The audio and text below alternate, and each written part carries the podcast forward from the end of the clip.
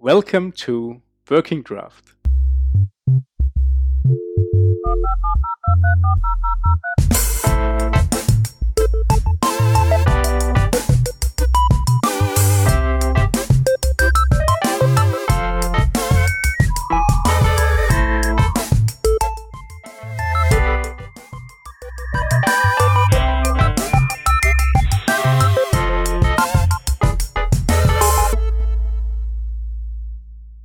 So, um, I'm here with Hans Hey.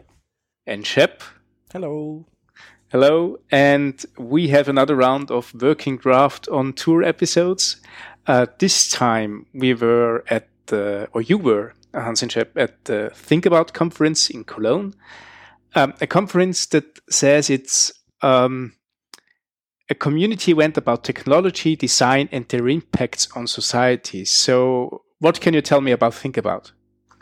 Yes, I can do this. So uh, we went to Think About conference because we got invited. It's uh, a conference that took place in Cologne in Ehrenfeld uh, for the first time, and the conference um, was a little bit more than just the tech focus. So we in the past we attended a lot of conferences where they had a focus on tech and where they said, okay, we want to tell you a little bit about design and we want to inspire you. Uh, and these conferences are great. Uh, but Chrissy and Jakob, the two creators of the conference, they thought we need to do a little bit more and we want to make sure that people know uh, how technology and design affects society. And um, the conference was basically themed around this concept of uh, we are doing so much more than just writing code or designing stuff. Um, it's more about like how does the work we do daily affect the people that work with it? Um, how does the code that we write affect uh, the way um, people interact with each other, for example? Uh, so as you can think, um, we talked a lot, or the the speakers talked a lot about uh, general problems in society that are affected by code. Let's say you have an algorithm uh, which takes care of uh, how you put ads to your uh, to your customers. Um, then you really need to think about uh, what are you going to use, which data are you going to use uh, for this algorithm, and stuff like that. Yeah, and also how do you train the stuff? Like if it's just white dudes training their software, then the outcome will be a white dude uh, um, uh, like uh, approach of that software. Yeah, correct. So this was the general topic of the conference. Um, there were plenty of examples, and I think Schepp, maybe you can share a little bit about how the conference was was designed and put together. Yeah. So as you said, uh, it it was the first conference that uh, both organized together, um, and they also don't have a track record of organizing conferences even alone. Uh, uh and uh, with that in mind, seeing what they put up was just uh, mind blowing because uh, there was so much attention to detail. Uh, it started with the program. It uh, also went like the design was amazing. The venue was nice. It was an, an art house cinema, so it fitted this whole thing very well. So it, it was not a cineplex or something. Um, they had amazing food, which was also vegan, um, if you wanted. Um, then they uh, also had like they prepared stuff. If you didn't want to get photographed, you had uh, like a special marker. Uh, the toilets were um, all gender toilets, um, and so on and so forth. Uh, I, I, think it it was that was just a part of everything, but they they the conference was not only named think about, but they thought about everything also. Yeah, a lot of uh, love for the detail uh, which was really yes. great. And apart from that, there were some really good talks at the conference mm-hmm. uh, that made you think about what is really going on. So the theme uh, of the conference fitted the talks pretty well, or uh, the other way around, uh, let's say. And what we tried to do is catch some speakers um, and talk to them. And, and so yeah, um, there were you, you interviewed a couple of, of German speaking uh, uh, speakers. Uh, was the conference in German or or was it just by accident? Uh, no, the conference was uh, was mixed, uh, but uh, Jacob and Chrissy also, in retrospective, uh, said next year, so th- they will continue next year, and then cool. they will switch to uh, all English. Okay. this year it was it was mixed, um, but since the conference was two track, there was always always one track in in English. Uh, so even if you didn't speak German, you could uh, like uh, watch talks from morning to evening in English. Um, and also, if you wanted to stick with uh, tech talks, you could do that as well, because uh, also there was always one tech talk in one of the two tracks. Um, and then there was uh, the design talks and society talks that filled up the remaining slots. Cool. Um, so, and who did you interview? Or who are we going to listen to in, in this episode? Yeah. So uh, one of the keynote speakers, uh, or, or, like it was a, a pair of speakers, uh, were Laura Kalbag and Aral Balkan, um, uh, which uh, we had also seen back in the days at the Nightly Build conference that Hans uh, organized in Cologne.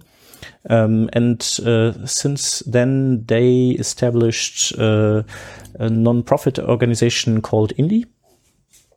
And within that organization, they work on, so their, their end goal is to um, free people from um, the the big uh, data consuming uh, companies or uh, like Google and Facebook and help you, um, uh, yeah, help you take your content back and uh, to to have it uh, federated under your own control.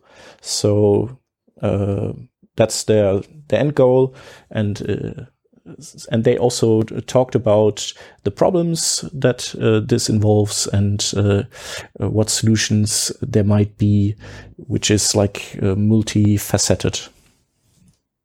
Cool. Yeah, and that's uh, that's what we talk with them about, and um, you should also find uh, the recording soon somewhere online, um, and we'll link to it in our show notes, I guess.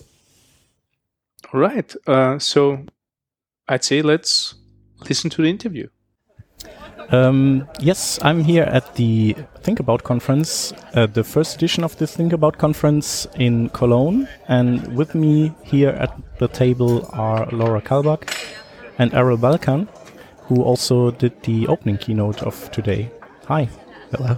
Hi, thanks for having us. yeah, thank you for uh, joining me.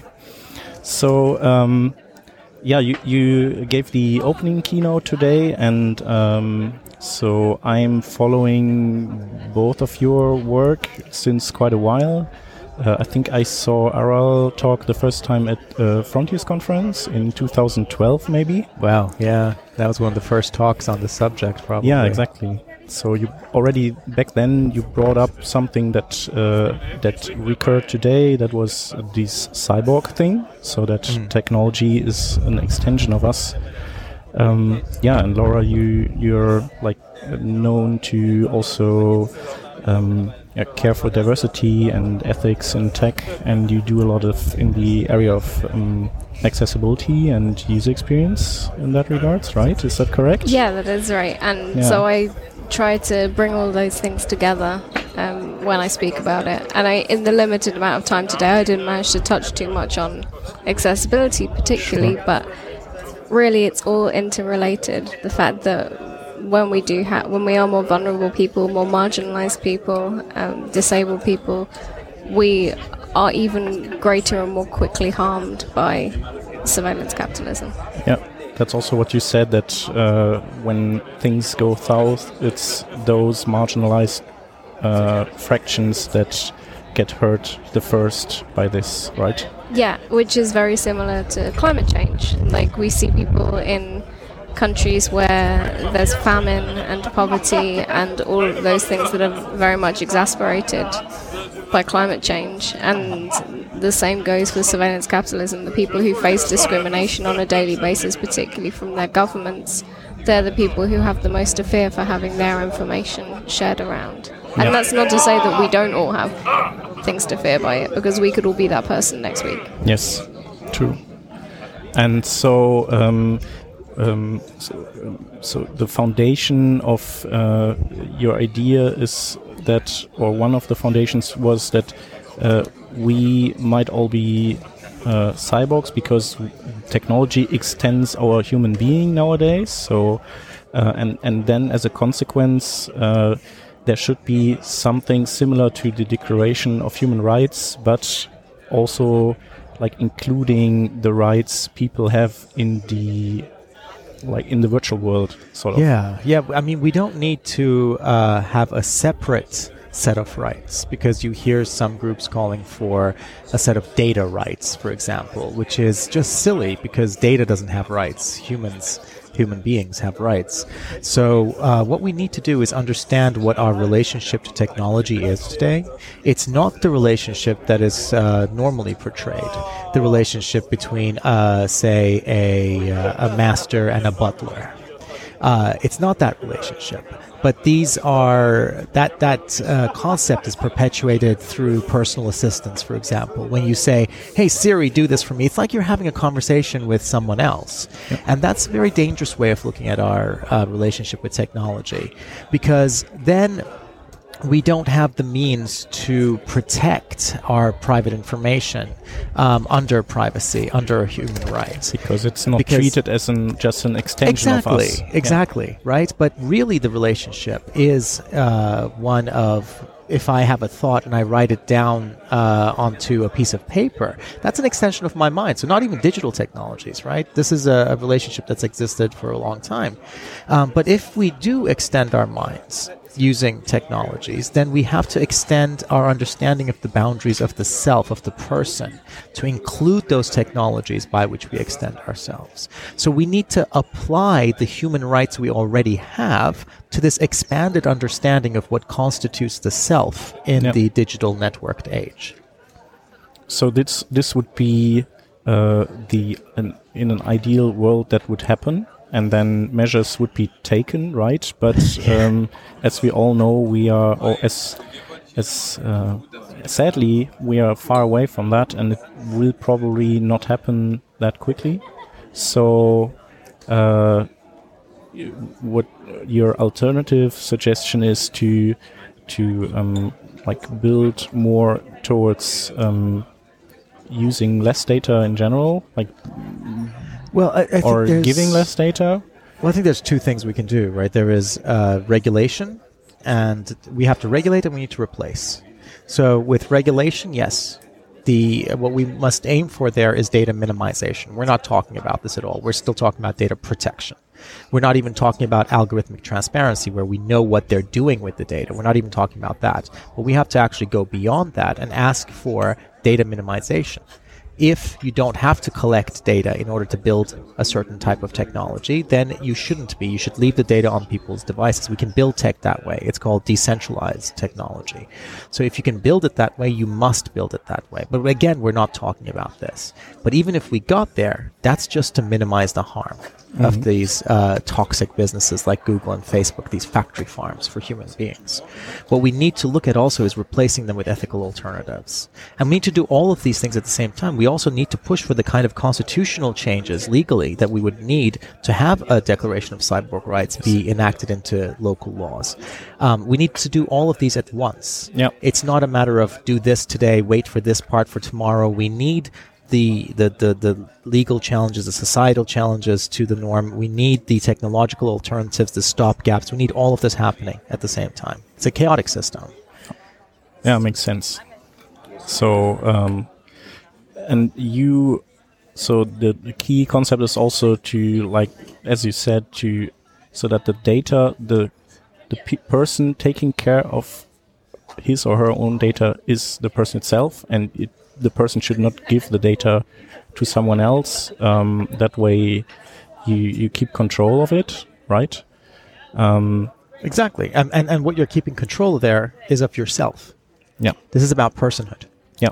And I think that there's a fundamental misunderstanding when people say, oh, well, I should just be able to sell my own data. What we don't understand is our data is really far more valuable to us than it is to anybody else. Like, if you were to pay it for it in money, um, it will be mere cents that you will get in return.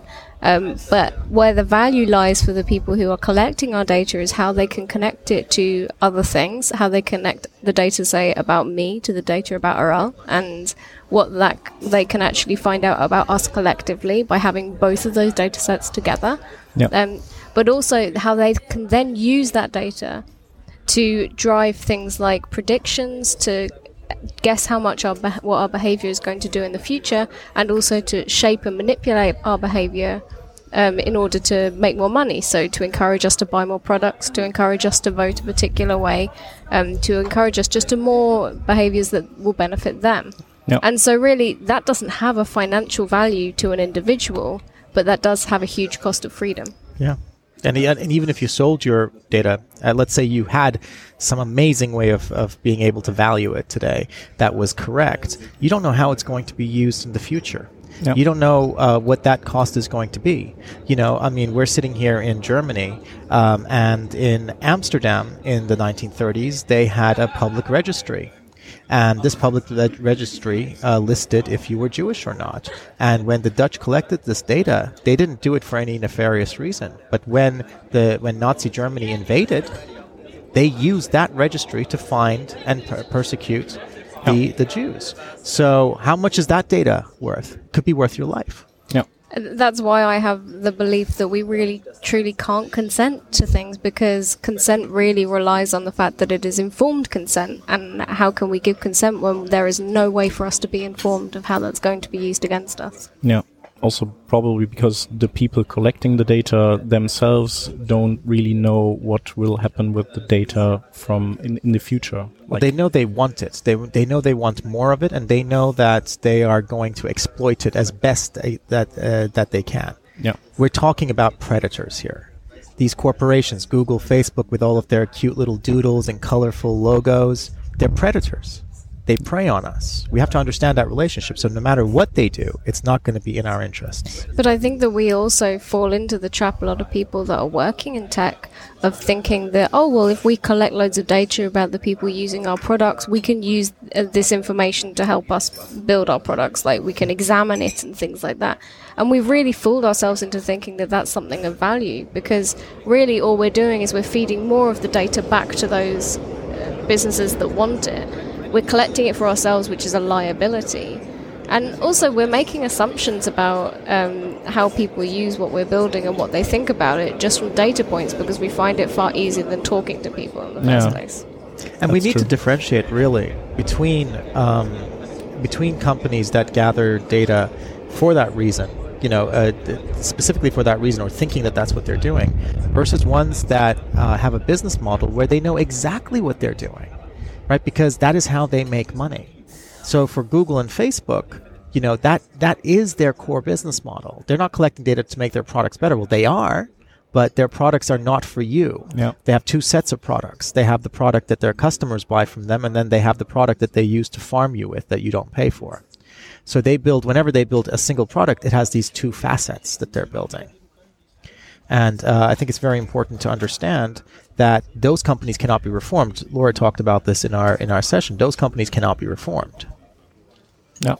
So the, that opportunity is long gone. And also, you said uh, that uh, the problem is also uh, once a company is VC funded, Yeah, then uh, then their ethics uh, standards also like uh, switch, and they're not protecting you anymore. So that's why you also suggested uh, to switch to d- other tools, like for example Mastodon. But you also mentioned Wire, for example, which uh, by coincidence also sponsored us our podcast. Oh, uh, okay.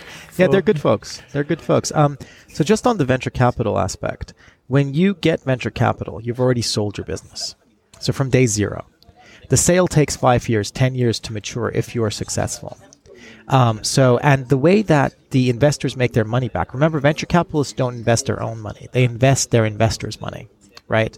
So those investors of the venture capitalists want five times, 10 times, very risky, right? They know that if they invest in 10 businesses, nine of those are going to go bankrupt.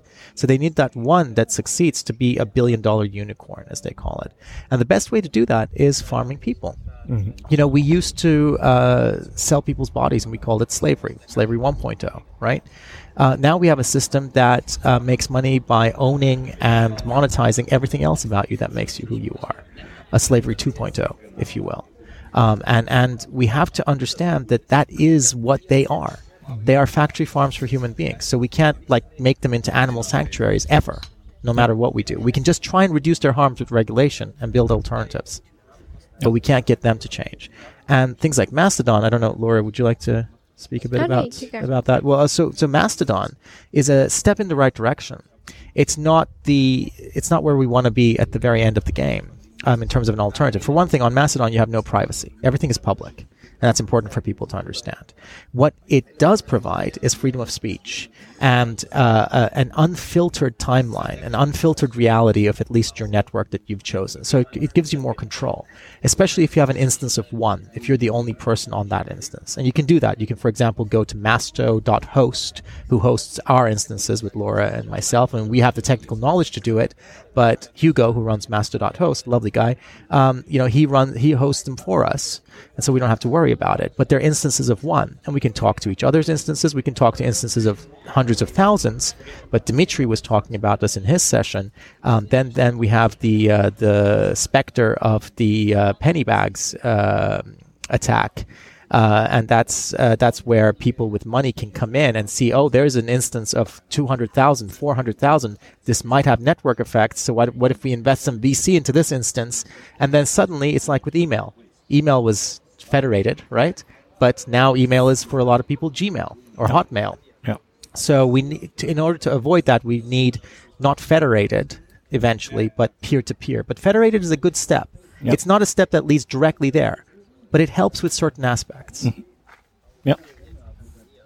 And uh, makes sense. So, uh, and one tool that so you are uh, both uh, forming Indie uh, is it a company or is it like more a movement or? It's a, it's a not for profit. Okay. And uh, so um, one goal is, uh, of course, to to push these things, but uh, one other goal is to also uh, offer products that help you to to be or to to host your stuff yourself and to be a peer of many peers, right? Yeah, that's that's sort of what we're um, that that's what we're working on. So we're working on two things. Uh, one, uh, which is better, which is a blocker, a tracker blocker. So to reduce the harms, so to stop you from being tracked when you're browsing the web, mm-hmm. which is how these companies get a lot of their information um, by with using cookies by following you around. Uh, so we we build that, and Laura works a lot uh, on that part, uh, which is not great uh, work always. Uh, it, it, can be quite demoralizing when you every week you have to go and find new trackers and work out what they're doing and work out if the, if they are harmful, which the vast majority will be really malicious, and reading yep. through privacy policies to see what they're hiding um, reading their marketing, and usually the marketing is for their true customers. So usually their marketing is aimed at advertisers mm-hmm. or people who want to get the data, and it's very dehumanizing the things that you read there. And so yeah, I um, you can always tell when I'm working on better um, if you look at my social media feeds because okay. I'll be. Uh, getting very angry at it. Okay. it can be very frustrating. Yeah. But it's educational. Mm. And it all it does is it reinforces to me the need to fight for a web where we don't have to put up with this stuff. Yep. But that's that's just the technological regulation side of it. Again, th- again, that's about harm minimization as yeah, much as possible. Against the symptoms and not it's not the, the core of the problems. Yeah. Exactly, exactly. So we can we can reduce the harms of some of these systems um, technologically, legislatively. We have huge challenges in doing it legislatively because we're institutionally corrupt. Um, uh, we have lobbying. These same uh, institutions spend millions in trying to affect our policymakers' decisions. The same policymakers might uh, start working at the companies that they're supposed to be protecting us from in a few Yep. years' time. We have revolving doors, public uh, private partnerships, and all of these things. Just institutional corruption. So it's very difficult. We have the technical aspects that we're working on, um, but we have to build these alternatives, and that's what we're working on right now um, in in our research and development. Uh, activities, um, and that's where we're tr- we're building this bridge between where we are right now and where we want to be, which is entirely peer to peer, of course, uh, where you have ownership and control of your own information of yourself, and you choose what you want to share with others and what you want to keep to yourself, which is just the basic definition of privacy. Yeah. So, um, but we're taking you know baby steps along this way. Um, to begin with, we need to empower developers with tools that they can build these sorts of systems with. Because all the developer tools have been financed by even if they're free and open source they've been financed by the facebooks and the googles. And they've been built with their needs in mind. Mm-hmm. So today as a developer it's very easy for you to get a few open source tools and build a website the way that google and facebook want you to build them. Centralized so that you're collecting data even if you're not nefarious. That's very easy to build uh, a site where you're not doing that, to build a service where you're not doing that, is very difficult because those tools haven't been subsidized and built. So we're starting there. That's what Indie Web Server is. It's soon going to be called Site.js, um, but that's what that is. So how do we make the uh, process of creating um, some of the basic parts of these uh, building blocks of such a system that we want so simple for developers? Yeah. Um, and, and what does it mean if we're not thinking of building systems for thousands of people or tens of thousands on a server, but one person having a node and owning it? What can we simplify? Because you can simplify so much Yes. then. True. And that's what we're seeing. And in my demonstration, I showed that, that we can take something that normally takes hours, could take you days to do, and it was just seconds there. Yeah. Because we don't have all the bullshit. We don't have the business needs, the enterprise needs. We don't have the need to scale up like a unicorn. Yeah. So what does it mean if we build these little blocks and we layer these little blocks on and we get to a point where at the end of it, you as an everyday person using technology as an everyday thing, you go to a website, you enter a domain name that you want, maybe initially you enter your credit card number, and then boom, you have a place on the internet where you can be public, you have freedom of speech, right? Which doesn't mean no- anyone has to listen to you. Yeah. Um, and if you incite to like violence, then the police might turn up at your door. Doesn't give you ultimate freedom, um, but you can be public. Nobody filters your uh, ability to speak. But also, it's a very convenient place for other people to find you, and you can have entirely private conversations in a peer-to-peer network that this is part of. So that site then becomes your always-on node, untrusted. Nothing encry- uh, goes there that's uh, that's unencrypted because it's going to be hosted by third parties. But imagine if we had a world of this where each one of us had our own domain on the internet and we were in control. We didn't need a, a Facebook in the middle anymore. We didn't need a Google in the middle anymore because we had all of those uh, functionality, all of that functionality ourselves. Yes. That's what we're heading towards. That's the kind of the the end game is that. Or maybe it's one step further where we even remove that credit card field from Yep. there. And we realize that these systems are good for the commons, for our common good, so we start maybe paying for it with our taxes and supporting them. the public commons. infrastructure sort of. Exactly. Yeah. Um, did do you are you also involved in the indie web stuff? Uh, like you are indie, but there's also this indie web. No, indie web because is it's different. similar. Yeah, IndieWeb is different. Uh, IndieWeb is about uh, basically it's not a. It, they don't want the kind of systemic change that we're we're working towards. Um, it's more how can we make things a little better for ourselves within this general system as it exists. Okay. I'd much rather not spend time talking about that. Uh, I mean that that movement is what it is, um, and what we want is very clear. And Yep. that's what we work towards. Um, but what we want is not something that they would ever align themselves with. Okay. Yeah. So uh, uh, I can really recommend. Uh, so that's wind. Sorry. Uh, I can really recommend uh, watching your talk uh, once it's out in the internet. Maybe when we release this, it's it's there already. Uh, It was really um, mind blowing and impressive, and uh, so hats off. Thank you. Thank you you so both. much. Thank Um, you, and, and and thank you for your uh, your your your questions and, and Yeah. for taking interest in the subject. As well. Yeah, I think we could have uh, we could uh, do a full episode uh, on that topic, I guess, but we Well, wanted to we keep it brief and uh, yeah, maybe we can just uh, like agree on uh, to on that we will continue on a f- on some future date. That would be lovely. All right, thank you very much, uh, and uh, enjoy the conference in Cologne. Thank you. Thank you too. you. Bye. Bye.